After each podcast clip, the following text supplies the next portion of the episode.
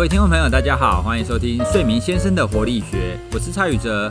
这个节目呢，主要是想要跟大家分享一些正确的睡眠观念，哈，正正确的睡眠知识，或者是比较奇怪的睡眠知识，还有你要怎么样可以好好的睡觉，好好的睡觉，你才可以有充分的活力啊，哦，所以我们希望可以带给大家一些资讯，让你可以好睡。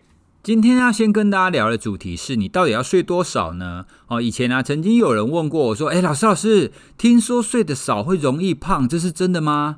我就跟他说：“对啊，其实你睡眠时数不足的话是比较容易肥胖的，你要睡得足够才可以。”那那个就问我说：“哦，那这样我只要睡越多，我就会越瘦喽？可是我认识很多睡很多的人，他还是很胖啊，为什么会这个样子？”好了，那这个问题当中啊，会牵涉到两个因素哈，其中一个因素当然就是睡眠跟肥胖的关系是什么哦。不过这个是并不是我们今天要讨论的，我们今天要讨论的是到底要睡多少？那我可不可以睡少一点？那如果睡太多，应会怎么办呢？其实啊，要睡多少这件事，我打一个比方，各位就会很清楚了。比如说，你喜不喜欢吃美食？喜欢啊，有美食大家都喜欢吃啊。好，你没有东西吃的时候，你是不是会很惨？你健康是不是会很糟？对啊，你没东西吃，你会饿死啊。可是你如果去吃吃到饱的，就算是那种顶级的吃到饱，你一直吃，一直吃，一直吃，到最后会怎么样？你还是会很痛苦啊，对不对？好，所以吃东西就是你要吃适量，刚刚好，刚刚好的进食会让你出呈现一个最健康、最舒服的一个状态。其实睡眠也是，你睡得不够会对你身体有坏处，睡得太多也会对你睡眠有坏处的。哦，所以啊，会有一些人有刚刚我我所讲到的那一些很有一点天真的想法，会觉得说，哎，睡很少就容易胖，那好像睡越多会越瘦的样子，根本不是这个样子的嘛。也就是说，你睡太少不行，睡太多也不行。哦，像我们刚刚讲的肥胖是一个例子，那更进一步的例子呢，其实是寿命。其实临床研究也发现。那一些睡眠时数过少的人呢，他的寿命、他的身体健康，或者或者我们说我们说的死亡率会提高。那睡眠时数过多的，他死亡率也会提高哦。换句话说，很少的跟很多的那一些啊，他死亡率都比较高。就只有中间的那一群人，他的死亡率是偏低的，他的寿命是偏高的。好了，所以我我们简单的跟各位分享这两个临床研究，大家就可以明白，其实睡眠过多过少都不好。好了，那为什么有些人会说他会需要很多的睡眠呢？这到底是怎么回事？而且有一些人会说：“哦，我好希望我可以一直睡，一直睡，一直睡，我就是睡不够。”甚至有一些人会说：“我可以从晚上一直睡，睡到隔天的傍晚，睡上十几个小时都不用醒，睡眠实在是太好了。”当然，听到这个话，我会觉得说这些人非常珍惜睡眠，好像是很值得开心的事情。但事实上，这些人的情况其实反映出他们的身体或者他们的睡眠可能是有一些问题的。好，我举三个例子让大家明白为什么睡太多可能也不是件好事。第一个，有一种人他会睡得很多，而且他会说他自己都没有醒哦，他可以一一直连续睡睡睡睡睡睡上八个小时、十个小时，可是睡醒之后他仍然很想睡觉。所以如果有有给他时间的话，他可以睡非常长。临床上有类似的例子，但是他是有睡眠呼吸中止症。换句话说呢，他在睡眠当中，他的呼吸会阻塞住，也就是说，他会变得是不好呼吸，那喘不过气来，所以他的睡眠就会变得很浅，因为他要常常就是稍微醒过来呼吸一下，稍微醒过来呼吸一下。所以这种人呢，他几乎没有深层睡眠，好，他他就一整个晚上七八个小时都是处于一种浅眠的状态。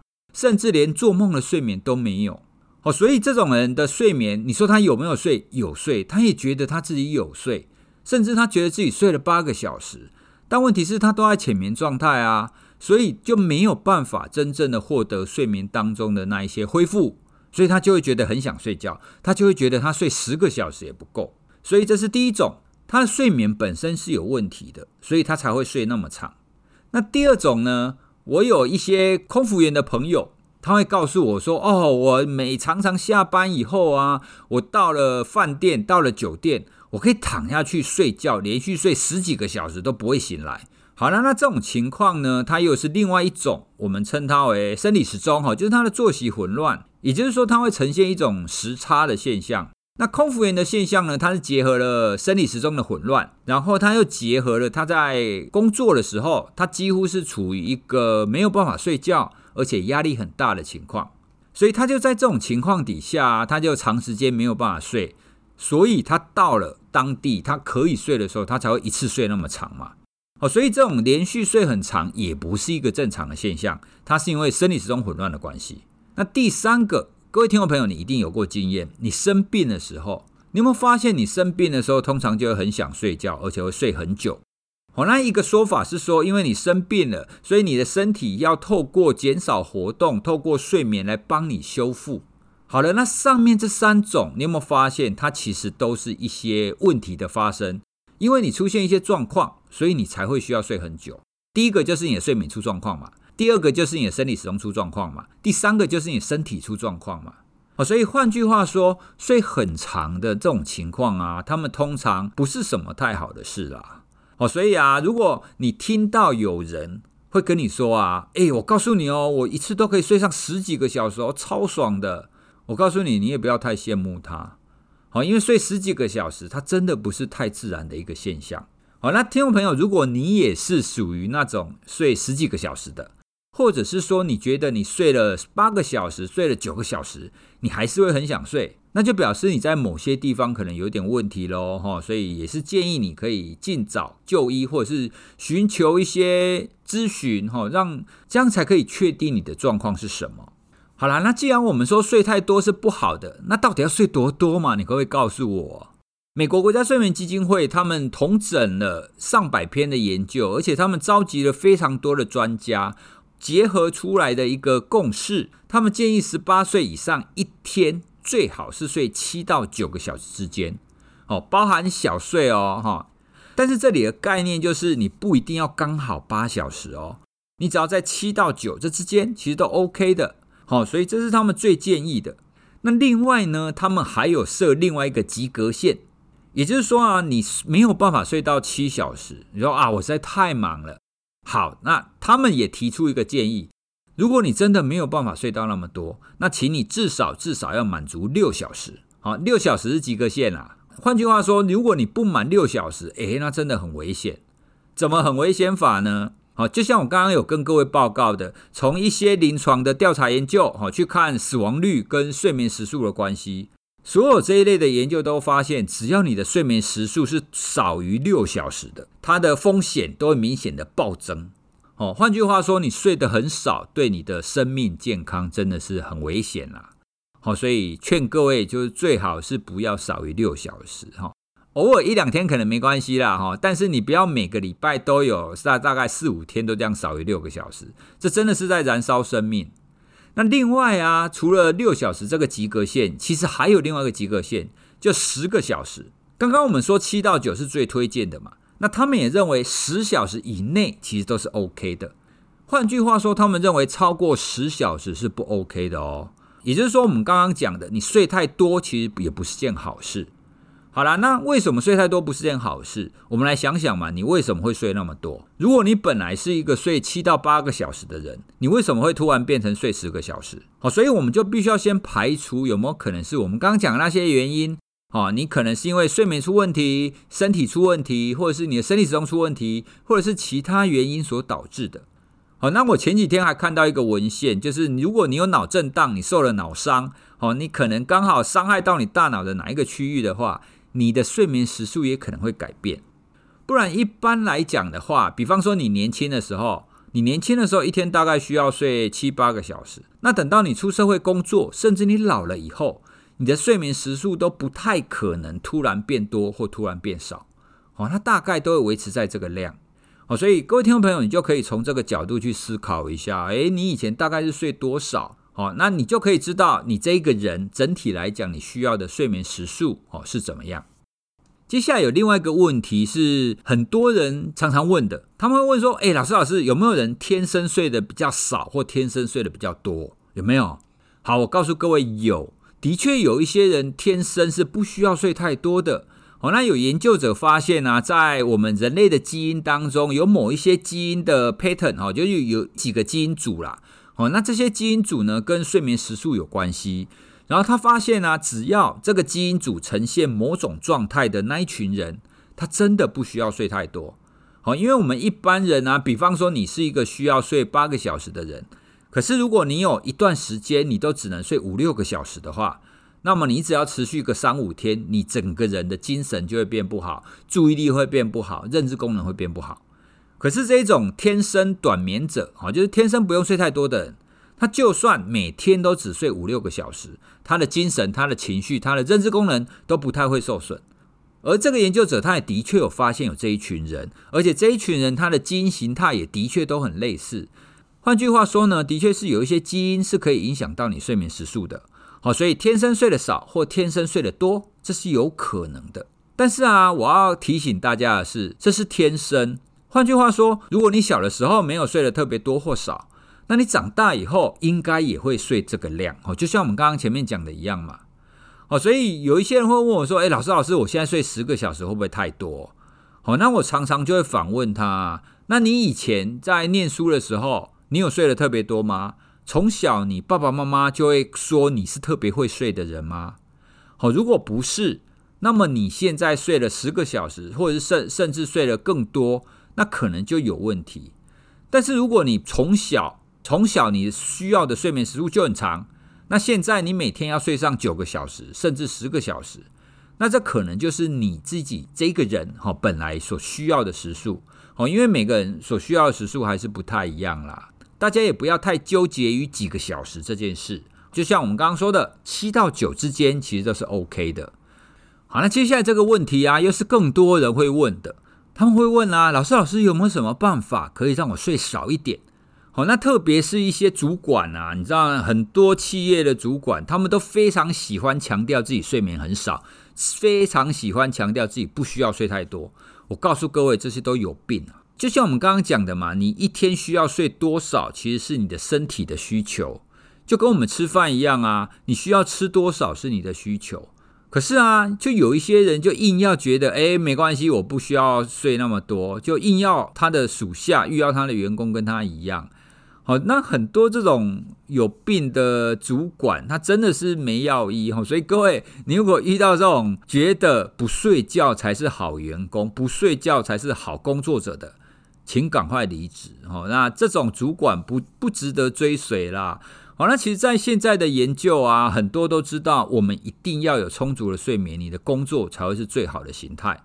甚至像国外的很多的大企业家，像 Amazon 的总裁。他就强调，他每天都要睡八个小时。像微软的 Bill Gates，他也强调，他每天都需要睡七个小时以上。你看人家这种首富级的，都说自己要睡七八个小时了。那你台湾一个小小的公司老板说自己都没有睡好，棒棒，这不是有病吗？好，我我好像扯得有点远。好，我要谈的是，很多人想要问说，后天可不可以让我自己睡少一点？好，那我要跟各位报告。如果你本来哈，就是你以前哈，就是大学时代啊、高中时代，你本来就需要睡大概七八个小时的话，那么你透过训练让自己变成只需要睡五六个小时，它的机会其实不高的啦。怎么说呢？其实那些主管啊，他说他不需要睡那么多，我告诉各位，还有很多是假象，你知道吗？为什么是假象？第一个，他白天有没有喝咖啡？他白天有没有喝茶？他是不是需要很多刺激性饮料来帮助他提神？好，这是一种。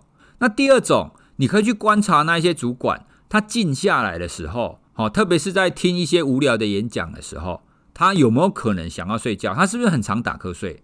很多啊，那就是因为这些主管，他们平常白天之所以觉得自己不想睡觉，是因为他们要处理太多的事物。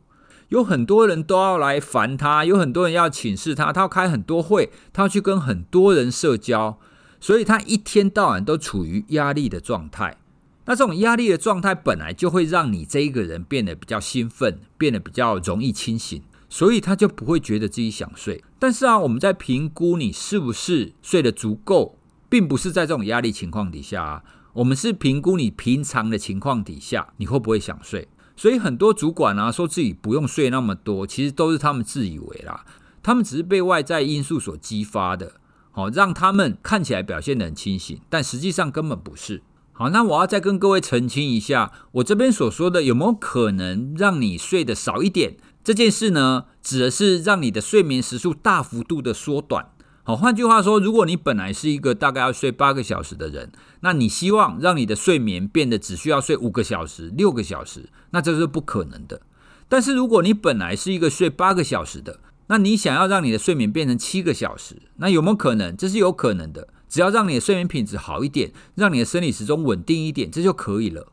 好，所以啊，再怎么样，你的睡眠时数都应该要在七个到九个小时之间，哈，这个安全范围当中移动啦。那就算你移动的再少，它也不应该要少于六小时。好，那如果各位听众朋友你听的不满意，或者是你曾经听过有什么很厉害的训练法？可以让一个人本来需要睡八个小时，让他变得一天只需要睡四个小时，只需要睡五个小时的话，请你告诉我们哈，你可以透过 show note，就是透过我们的联系方法哦，那请你把这些训练方法告诉我们，那我们可以去查它背后的资讯是什么，来跟各位以科学的角度回复说这到底有没有可能？好了，那讲那么多。很多听众朋友可能还是会补煞煞，会觉得说啊，你说七到九个小时，可是七到九个小时这个 range 很大，有两个小时哎，到底我要怎么样知道现在我的睡眠量够不够？这很重要嘛，对不对？也很多人想要问啊。那你要回答这个问题啊，其实最精准的方法当然是你到一个睡眠检查室去做检验呐，好做脑波啦，做各个生理测量的检验，然后再做一些频谱分析，去分析看你的睡眠的各个阶段的分布等等的，将来看说你的睡眠到底是不是在一个适当的状态。但是啊，我们一般人没有空去花这个钱啊，怎么办？哦，那大概可以有一些方法啦，哈，我们我们初步来评估一下。比方说，第一个，你试试看，如果在你早上起床之后过了三个小时，大概是十一点的时候，你再去睡回笼觉，你会很快就睡着吗？啊，因为一般来讲，如果你是睡饱的状态，你的睡眠是充足的话，那你醒过来大概过两三个小时，其实你完全不会想睡觉的。但如果你醒来了，然后过两三个小时，你还是很想睡。你去睡回笼觉，你还是睡得着，那这可能就表示你没有睡饱啊，对不对？好，所以这是第一个我们可以尝试比较简单的一个检测方法。第二个你可以用来评估的是，你在没有喝咖啡、没有喝茶、没有喝任何提神饮料的情况底下，你在中午以前是不是都可以保持一个良好的一个警觉的状态？哦，所以很多人呢，他在早上一定要喝一杯浓浓的咖啡才能开工，有没有？那这种情况就表示他的睡眠可能不是很够嘛，所以他会需要咖啡因来帮他提神啊。一般睡眠充足的人，他在早上应该都是活力充沛的哦，所以这也是一个我们可以用来在生活情境当中评估的一个指标哦，看你睡得够不够。第三个呢，就是你没有设闹钟的情况底下，你是不是很容易会睡过头？好，比方说你早上可能八点要上班，那你在家你可能七点要起床。你是不是每天非常依赖闹钟？如果万一哪一天闹钟坏了或闹钟没有响，你是不是一定会睡过头？如果是的话，那也表示你的睡眠可能是不足够的哦。好，因为你会需要闹钟把你的睡眠中断嘛。一般睡眠充足的人，他的生理时钟、他的作息多半也都是规律的。那在规律作息，然后睡眠充足的情况底下，久而久之，其实他是可以自然醒的。哦，所以啊，这也是一个我们可以用来评估的一个指标。那你们可能会觉得说，哦，上面三个实在是太烦了，实在太麻烦了。有没有更简单一点的方法？有，好，心理学家就是专门解决各种疑难杂症的哈。你要多简单就有多简单。有一个量表，只有五个题目。好，那你针对这五个题目呢，就这五个情境去评估一下，你在这五个情境底下，你的回答会是什么？加起来，你就可以知道你的睡眠量到底充不充足了。好，所以这个睡眠满意程度的这个量表呢，我们会放在 show no 里面。好，那大家可以去参考。好，那这个量表其实是国外一个研究者所编撰的。今年呢，也有其他的学者针对这个量表去做信效度的检核，跟睡眠健康相关的一些关联。然后他们也的确发现，这个量表的答案跟他的睡眠健康的程度有明显的相关。好，所以五个题目，好，那大家感兴趣的话，你可以点进去做看看一下。你做完以后，你看一下你的得分，哦，你就知道你的睡眠情况大致上是什么样子了。那至少呢，你有一些比较具体的行为可以去评估你到底睡得够不够。哦，不过睡得够不够这个问题，跟睡得好不好这个问题，其实又是切身相关的。因为你没有睡好，你就会睡得比较多。如果你睡得好，你的睡眠就会比较容易减短，好，你就可能就只要是需要睡七个小时就会够了。好啦，那今天我们的节目呢，就简单的跟各位介绍到这边，就希望大家可以有一个正确的观念，了解睡眠时数到底应该要睡多少。那睡太多跟睡太少，其实都是不好的事情。那你可以用什么方法去评估一下，你到底现在睡得太多还是太少，还是刚刚好？好，那越了解你自己的睡眠，你就越能够知道怎么样去调整你自己。那调整好你自己，你才会充满活力，你才会幸福健康啊，对不对？今天的节目就到这边了。如果各位喜欢我们节目，也欢迎你订阅。那也欢迎你可以从 Show Note 当中的联系加入我们的 IG 或者是我们的社团。那也欢迎各位给我们五星的评分哦。好，谢谢大家，下周见喽，拜拜。哎，不对，下周不是我，下周是我们另外一位睡眠先生要跟各位分享。那他分享什么呢？其实我也不知道，好，所以各位下周就知道喽，拜拜。